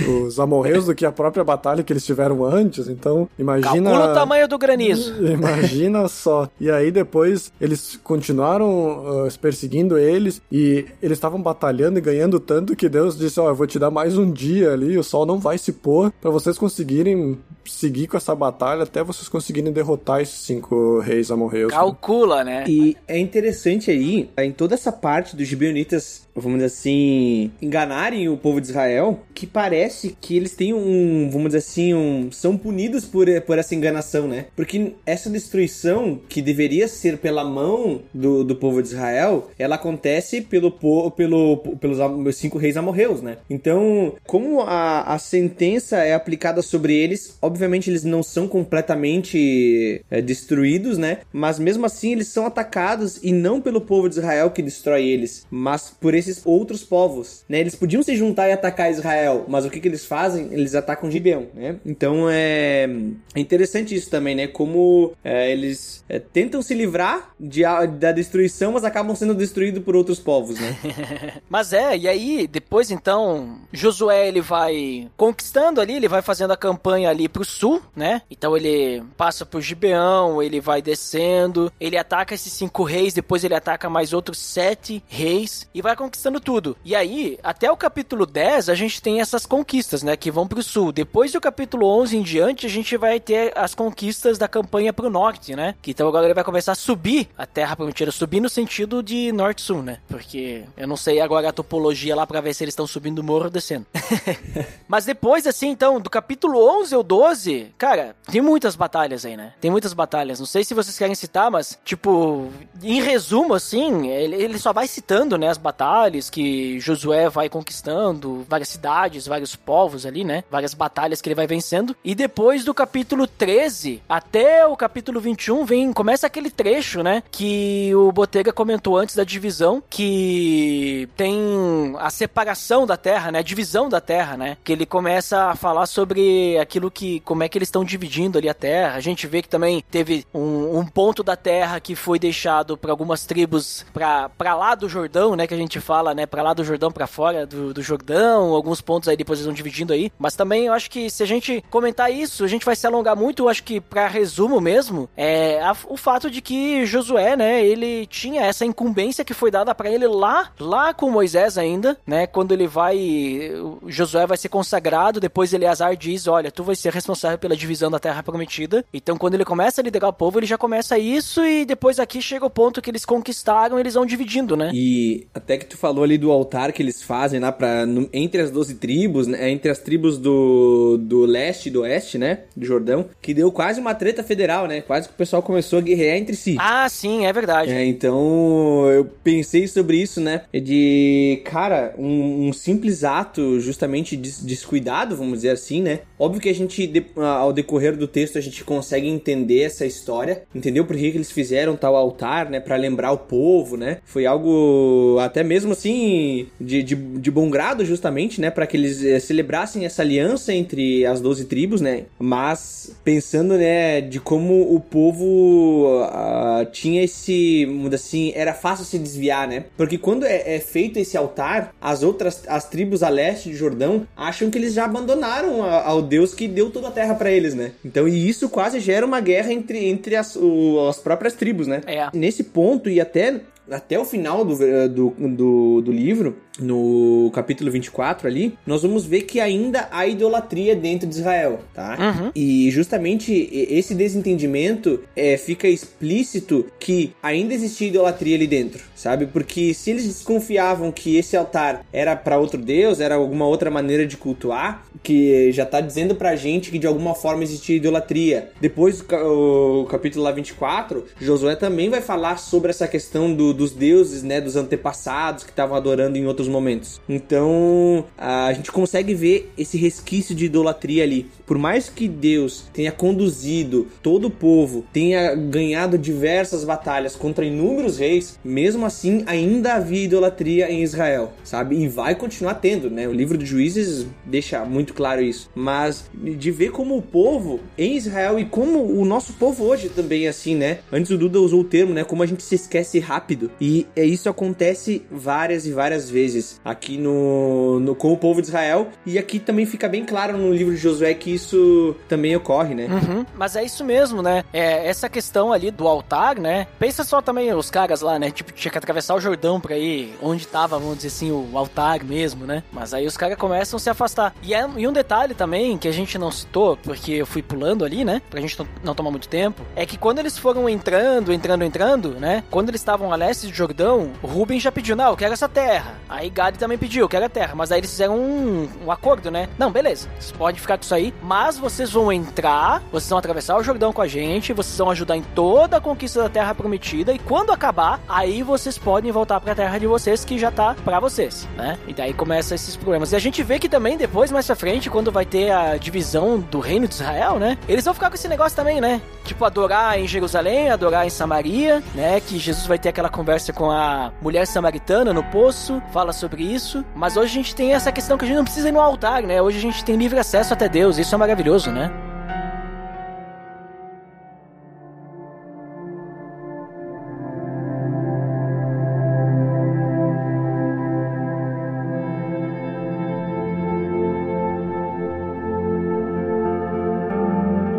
Botega, já que a gente tá pulando aí bastante coisa, vamos falar aí sobre os últimos sermões de Josué, né? Lá no final do livro de Josué, que tu citou, que é uma última partezinha ali do livro dele ali. O Exatamente. que, que tem de legal aí? O que, que tem de interessante pra ser citado aí, de, de importante também, né? É, a gente tem um, um, um sermão em cada capítulo, praticamente, ali, né? São os últimos dois sermões que Josué dá ao, ao povo de Israel, antes do no final já da sua vida, né? Antes de morrer. E esses dois sermões são muito similares ao que Moisés deu ao povo em Deuteronômios. E Josué lembra o povo sobre a generosidade de Deus, né? Em que trouxe eles na terra prometida, né? Libertou eles dos, dos cananeus, dos cananitas, ou sei lá qual que é o gentílico. Assim também o, o povo deveria se afastar dos deuses locais, dos deuses cana, cananeios, cananitas, cananeus, mas ser, serem fiéis à aliança que foi feita com Deus, né? Então demonstra bem isso ali no, no sermão, né? Tenta passar isso pro povo mais uma vez e que se eles seguissem no conselho, né? Isso resultaria numa vida de bênçãos na terra prometida, como foi prometido. Caso contrário, eles teriam o mesmo resultado que os povos, os povos cananeus tiveram ali, né? Que seria a destruição, né? Então é um, é um trecho bastante, assim, motivador, mas que também, por outro lado, mostrava o peso que isso tinha, né? Caso eles não levassem isso a sério. E foi muito parecido com o que a gente falou antes ali no final da vida de Moisés, né? Que Deus fala para Moisés que o povo era corrupto e que depois da morte deles eles iriam ainda se corromper, né? Então Josué relembra disso, né? E fala que eles precisavam manter a- as promessas, né? É interessante, né, Botega, que Josué renova mais uma vez a aliança com o povo, né? Tipo, faz mais uma vez o povo, né, confirmar e tal, assinar o contrato ali, né? Exatamente. No final de sua vida. E, Ariel, o que que tu vê também aí de interessante aí na, nos últimos nos últimos momentos, nos últimos suspiros da vida de Josué? O que eu acho bacana é até uma frase que, que eu vi há um tempo atrás, que é não importa muito o como a gente começa, mas como a gente termina. E isso é a caminhada com Cristo, né? E Josué, me parece que ele acaba muito bem. Sabe? Porque lá pensando lá nos seus 110 anos, se eu não me engano, que ele que, que é a idade com que ele morre, né? Ele dizer lá, né, no final que, olha pessoal, vocês têm que decidir quem que vocês vão adorar, tá? Vocês podem adorar os deuses que, você, que o pessoal adorava no, no Egito, no deserto, mas eu e minha casa vamos servir ao Senhor. E, e ver alguém com, né, que viveu tudo isso e que ele não abandona a fé, é, ver alguém que confia em tudo que viu e experienciou durante a vida toda e continuar confiando nesse Deus é algo fantástico. É, é, tão bom ver alguém que, por mais que tenha seus erros durante toda a vida, mas que correu a boa corrida, como Paulo vai falar, né? Paulo vai dizer também no final da vida a mesma coisa, né? Combati o bom combate, é algo fenomenal. É algo que nós temos que ansiar justamente por ter nas nossas vidas. É de poder chegar no final da, da corrida e falar: Eu corri a boa corrida, eu combati o bom combate. E é isso que a gente vê na vida de Josué. A gente falou lá do início de como ele foi inserido na história bíblica, em como ele começa começa a auxiliar Moisés e todas as dificuldades que ele tem. A gente fala da confiança que ele tinha quando ele era um dos espias, de como ele ajudava Moisés, até mesmo da, da falha que ele teve em não consultar a Deus na, quando os gibeonitas se apresentam para ele. A gente vê esse Moisés aqui dizendo que ele vai ser, vai continuar servindo ao Senhor, ele vai continuar confiando no Senhor, porque foi ele quem libertou do Egito, foi ele que conduziu e alimentou eles sustentou durante todo o deserto e é ele quem conquistou a terra por eles. Então é, é, fantástico ver alguém que no final da vida, em 110 anos, chega lá e diz: Eu vou continuar servindo ao Senhor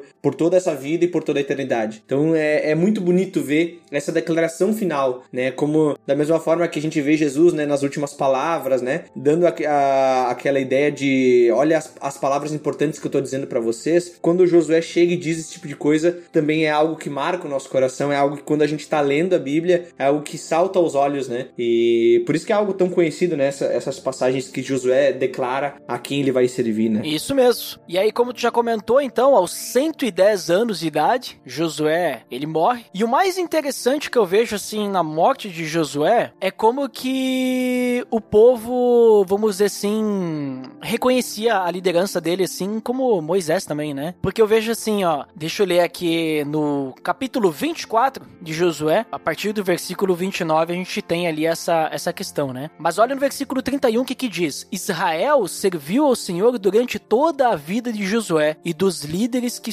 sobreviveram depois dele e que sabiam de tudo que o Senhor fizera em favor de Israel. Então, até mesmo em Juízes vai falar, né, sobre essa questão de Josué, né? Que o povo prestou culto ao Senhor durante toda a vida de Josué. Então, a gente percebe assim como que Josué era alguém que, vamos dizer assim, o povo que estava junto com ele. Josué, ele, ele tinha o espírito de Deus e tal, como a gente leu, como a gente falou, e ele era alguém fiel a Deus. E o povo realmente reconheceu a liderança de Josué e seguiu Josué quando ele motivou o povo, quando ele renovou a aliança uma, duas vezes e tudo mais, né? E eu vejo, assim, que tudo isso não é só mérito de Josué. Obviamente que é mérito de Deus também, né? Mas é um pouco de mérito do, do Moisés também, que treinou Josué, que, sabe, guiou ele nos caminhos de Deus e apesar das falhas de de Moisés ele conseguiu direcionar, né? E Josué também, digamos assim, as falhas de Moisés não fizeram com que ele seguisse o mesmo caminho. Tudo bem, a gente tem o erro dele ali com os Gebionitas e tal, mas a gente vê, reconhece o, o, o zelo pela lei, o zelo por Deus, né, que Josué tinha, né? Então eu percebo essas questões ali que, que eu vejo que são bem interessantes e importantes a gente lembrar, né? O quanto que a gente respinga, né, toda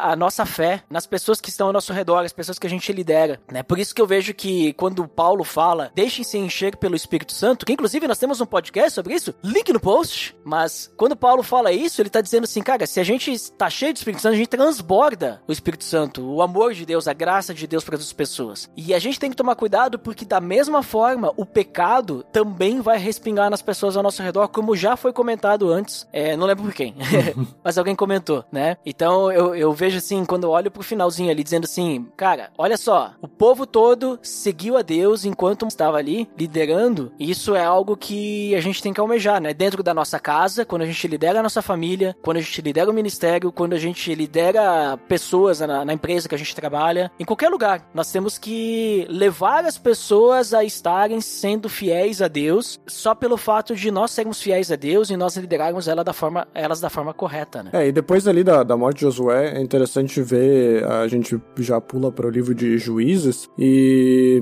ao contrário de Moisés, quando ele morreu, Moisés pediu para o novo líder, né? Enquanto uhum. Josué, quando ele morreu, não teve nenhum líder sendo levantado que fosse, digamos, unificar de alguma forma todas as tribos, né? Uma outra falha, né, de Josué, né, Botega? Uma outra falha. Porque tu viu o que aconteceu com Josué? Porque Moisés treinou e levantou um líder. Josué não treinou e não levantou um líder, olha aí, ó. É, e aí então meio que cada tribo ficou por conta, né? E a gente consegue ver ali no, no livro de Juízes como isso afetou negativamente, né? Porque o, o povo acabou tendo que precisar de, desses juízes para serem levantados e livrar o povo dos agressores. E, e a gente vê como cada vez mais o povo começou a se afastar de, de Deus, começou a se esquecer da- do que Deus tinha, tinha feito, das ordens, das leis que eles tinham que seguir, né? E cada vez o povo sofria mais por causa disso. Então, isso a gente pode ver por nós, né? Se a gente não tem alguém que nos lidere, digamos, algo que a gente coloque à frente e seja mais forte do que a nós mesmos, né? A gente acaba decaindo. E o povo ali demonstra muito bem isso, né? Como que sem um- uma pessoa firme à frente, eles se deixavam levar a qualquer outra cultura que tivesse por perto deles, né? Exatamente, né, Botelho? Por isso é muito importante a gente preparar, né, os novos líderes, né? Porque quando a gente lidera alguma coisa é pra sempre, né? Até mesmo uma família, né? A gente não vai liderar pra sempre a nossa família. A gente tem que liderar os nossos filhos para que depois eles liderem as famílias deles, né? Então, até ouvi uma frase bem interessante uma vez que a gente não tá criando filhos, né? Quando a gente tem filhos, né? A gente não cria filhos, a gente tem que criar pais, né? A gente tem que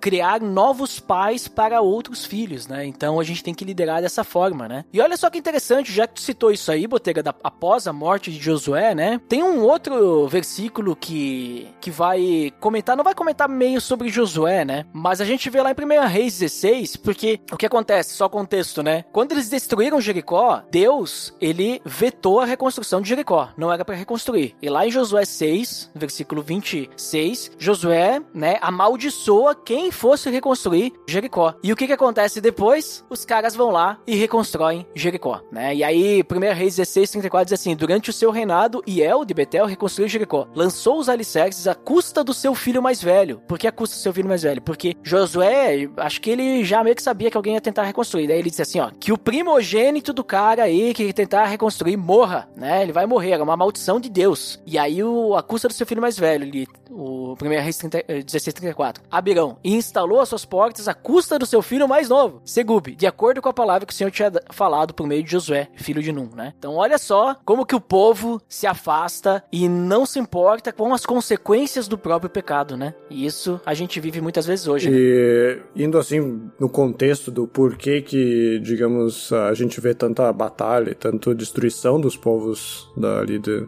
de Canaã, né? Muitas vezes a gente se questiona, né? Mas por, que que Deus mandou o povo ir para uma terra onde que já tinha gente morando lá e mandou destruir todo mundo, né? E realmente eh, essa questão de sacrifício de, de filhos era algo que era bastante repugnante para aquela cultura, né? Era um dos motivos que a gente pode ver como uma provisão divina, né? De que aquele, aqueles povos que moravam naquela terra, na terra prometida, eram um povo muito corrupto, muito pecaminoso e tinha essa idolatria por deuses em que era tinha essa questão de sacrifício de Crianças. crianças, né? E a idolatria para diversos ídolos. Então era um povo muito pecaminoso e, e Deus dá essa terra para o povo de Israel justamente para limpar esse pecado dessa área, né? Então tu vê esse tipo de, de resultado, né? Tu vê como que é um rei que tá sendo influenciado pelos povos locais, né? Pelos cananeus que ainda moravam por ali. É uma pessoa que se importa mais com a riqueza dele, de construir uma cidade, das riquezas que isso pode proporcionar. Em contrapartida, sacrifica o próprio filho, né? Para que isso aconteça, né? Exatamente. Sim, e é interessante, cara, que como isso replica até hoje. Porque os povos continuam brigando pela mesma terra, sabe? E, e de como o impacto de. A gente vai ver ali na, na, na época da distribuição das terras, né? Naqueles, naqueles capítulos que a gente meio que adiantou, né? Porque ele, ele fala da divisão da terra. Algumas tribos viveram, né? Com pessoas, eles não destruíram todos que estavam na região, né? E de como isso impacta, impactou o povo de Israel durante toda a sua história narrada na Bíblia e como ela ainda impacta até hoje, tá? É justamente porque o povo ali não foi obediente até o final como deveria ser. É, então, o impacto disso, da não obediência, tem consequências muito longas, sabe? Isso também deve ser algo que a gente tem que olhar para nossa vida, né? De apartar o pecado de Israel. Quando a gente vê o exemplo de Acã, é justamente, cara, o pecado não vai não vai ficar aqui no meio de vocês, né? E, e como o povo deixou o pecado continuar germinando dentro da sua nação e como acontece, né, no decorrer de toda a história bíblica, né?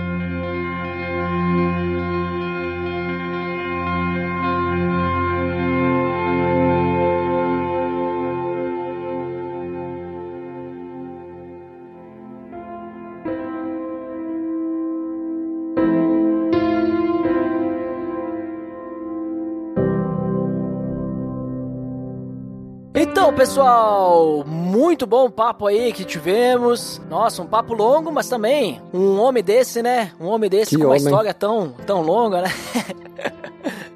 muita, muita, muita coisa, né? Mas então vamos lá, vamos para as considerações finais, né? O que nós finalmente consideramos. Botega, por favor, nos deixa aí o que você finalmente considere. E se puder também comentar aí o que que tu acha que a gente aprende com Josué, né? A gente citou durante o episódio vários pontos, né? Mas agora de forma, né, resumida aí, então, suas considerações finais, Botega. É, a- a- se eu pudesse resumir em duas palavras o que a gente aprende ali, é, um é obediência, que acho que é algo que percorre todo o livro de Josué, né? E a gente também vê isso em, com Moisés, mas a obediência e a lealdade fidelidade que ele tinha, né? É uma delas. E a outra palavra seria firmeza, né? Porque a gente, que nem a gente comentou várias vezes, ele foi forte e corajoso, ele Deus falou pra ele que ele devia ser forte e corajoso, ser firme, né, e levar o povo durante todos esses, esses momentos, né. Ah, Então seriam as duas grandes coisas. E assim, a gente passou uma história longa com vários ah, altos e baixos ali, e a gente vê, né, como ele foi auxiliar de,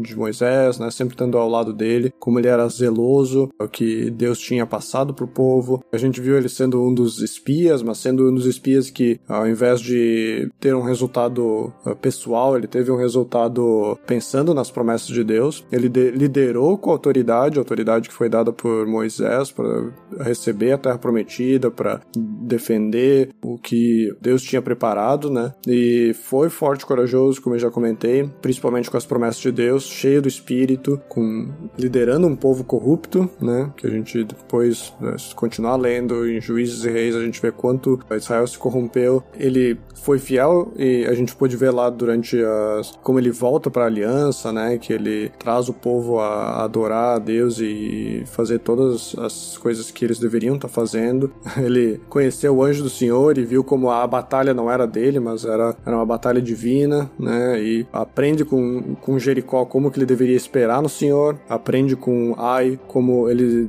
deve remover tudo que foi separado para destruição. E no final a gente vê que a obediência realmente foi ah, a marca dele e que ele sempre tinha que consultar o Senhor. Então essa, digamos, a gente percorre a vida de Josué em todos esses, esses pontos, né? E a gente vê depois da morte que a, a próxima geração já começa a se voltar e adorar imagens de Baal, né? Mas durante a vida Josué foi realmente firme e trouxe glórias a, a Deus durante a vida de Josué. Muito bem, muito obrigado, Botega. E queria só dizer que quando tu falou duas palavras, eu pensei que tu ia falar forte e corajoso, né?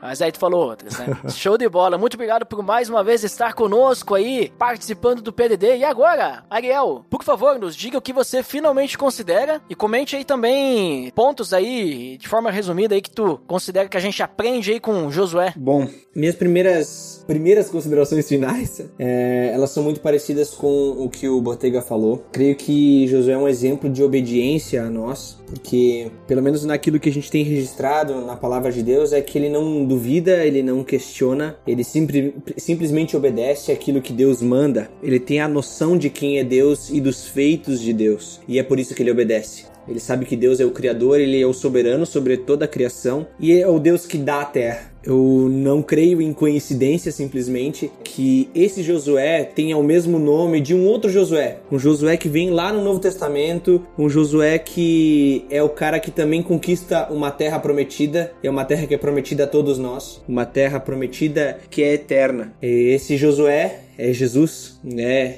Para quem talvez não tenha essa noção, Josué e Jesus são o mesmo nome no hebraico. No caso, a única diferença é a transliteração do hebraico e, e de Jesus ser pro grego, mas é o mesmo nome. E eu creio que não é uma simples coincidência que esse Josué que faz com que todo o povo entre na Terra Prometida represente um, um, outro Josué que é muito melhor do que este, que é um Josué que confia plenamente em Deus, que é o próprio Deus e que nos faz adentrar uma terra que não é por merecimento nosso, é uma terra que é eterna e uma terra perfeita. Então, que a gente lembre desse Josué e que a gente que esse Josué nos remeta a Jesus Cristo, que é quem conquistou a terra por nós, é um Josué que foi obediente e que nós queremos também ter a mesma fé e a mesma confiança, a mesma força, como o Botega falou, a mesma coragem que esse novo Josué, que é representado por este que é o sucessor de Moisés, mas que a gente vê plenamente na figura de Jesus. Que ao mesmo tempo, as palavras que Deus coloca para Josué lá no início do livro dele, né, de, de ser forte e corajoso, elas vêm acompanhadas para aqueles que realmente desejam guiar o povo de Deus, né? Eu quando estava estudando sobre esse tema, sobre a vida de Josué, me deparei sobre a questão de liderar pessoas, né? De guiar pessoas em direção às promessas de Deus, em direção a essa, a essa nova terra que Deus nos prometeu.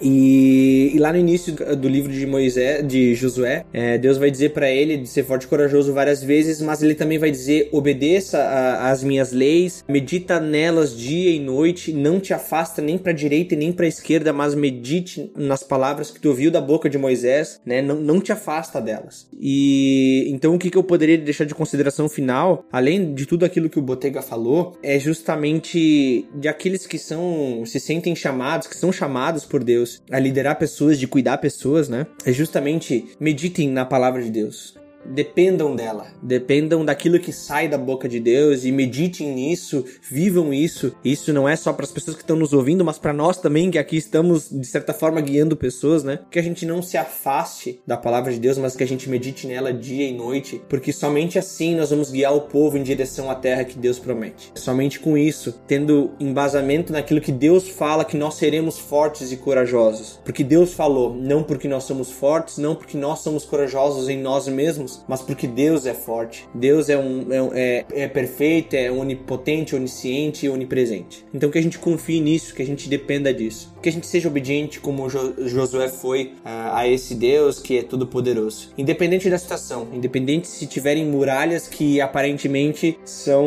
indestrutíveis e impenetráveis, né? independente da situação, independente se tiver um rio gigantesco na nossa frente, que a gente confie em Deus, que Ele vá à nossa frente, que a gente ore e confie em Deus, que Ele vá à nossa frente, para que a vontade dele seja feita, não a nossa. Então, como consideração final, eu deixaria isso, que creio que esses foram os pontos que mais me chamaram a atenção na vida de Josué e, e que seja algo que me incomode diariamente para que eu também possa viver junto com, com vocês aqui que estão gravando junto e com o pessoal que está nos ouvindo. Show de bola, Guel! Muito obrigado também pela sua participação aí em mais um episódio do PDD. E eu também gostaria de considerar finalmente que gosto muito ali dessa história de Josué, né? Pelo fato, assim, da fidelidade dele, obediência, assim como o Boteco comentou e tudo mais. Bem interessante essas suas considerações aí também, Ariel. E eu gostaria de citar, então, alguns pontos positivos e negativos sobre a liderança de Josué, né? Então, alguns pontos pra gente aprender com ele aí, como ele era um grande líder, né? Um líder militar e tudo mais, e ele exerceu também liderança por influência de forma espiritual, né? Porque ele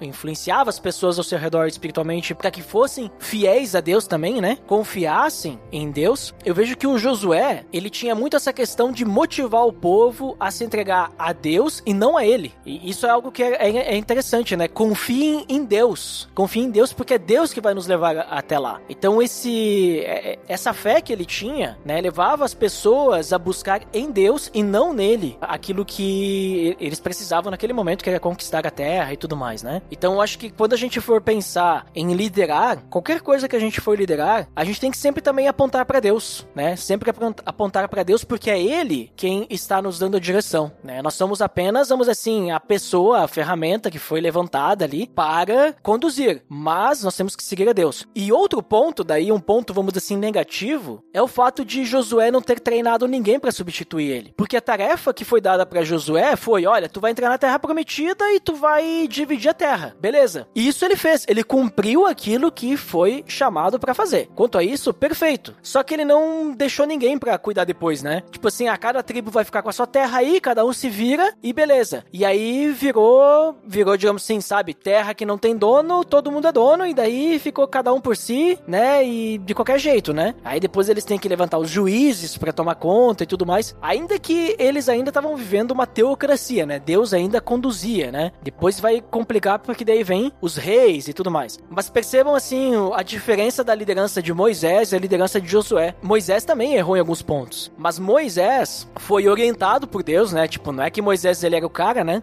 Deus disse para Moisés: "Olha, Moisés, tu não vai entrar na terra, eu preciso de alguém, então tu tem que preparar alguém". Mas desde lá do início, Moisés já estava com Josué do lado dele, né? Já estava treinando ele, trabalhando o caráter de Josué, né? E, diz, e daí chegou o momento para dizer: "Ó, oh, Josué, tu que vai ser o responsável, né? Tu que vai ficar no meu lugar. É para ti que eu vou passar o bastão, né? Então a gente percebe quão importante que é, como líderes, a gente ter que ir treinando alguém, ir passando, porque o ministério que a gente exerce numa igreja, o ministério que a gente. Até na família, né? Que nem eu falei antes, não é para sempre, né? Não é para sempre. Um dia a gente vai morrer, né? Ou um dia a gente vai ter que passar o bastão, sei lá, né? Por algum outro motivo. Mas que a gente possa treinar pessoas para ficarem no nosso lugar. Porque a pior coisa que tem é algo assim que só tem aquele o fulano que faz, né? E quando o cara morre ou o cara, tipo, muda de cidade e tal, ninguém mais sabe fazer o que ele faz. Era só ele que fazia, né? E aí a coisa, né, acaba, né? Acaba porque ninguém mais consegue fazer aquilo que ele fazia, né? Então a gente tem que treinar pessoas. E outro ponto também sobre Josué, sobre pupilo, né, pra gente se tornar líderes ou qualquer outra coisa, é que ele estava disposto de ficar à sombra de Moisés. Ou seja, ele andava junto com Moisés, ele estava disposto a acompanhar Moisés, ficar lá de fora da tenda do encontro muito tempo, para quê? Para aprender, né? Então que a gente possa também, quando a gente não lidera nada, mas que a gente possa estar junto de grandes líderes, né? De pessoas influentes, pessoas que a gente considera que são próximas de Deus, que a gente possa absorver conhecimento e crescer em maturidade junto de pessoas que vão nos levar para perto de Deus, não para longe de Deus, né? Então, isso também é uma coisa interessante que a gente aprende com Josué, né? Porque pelo que eu percebo na vida de Josué, Moisés levava Josué para perto de Deus. Então é isso. Creio que conseguimos resumir bastante a história de Josué, porque a gente poderia falar muito mais, a gente poderia se aprofundar muito mais, mas a gente teria aí um episódio de longas horas, né?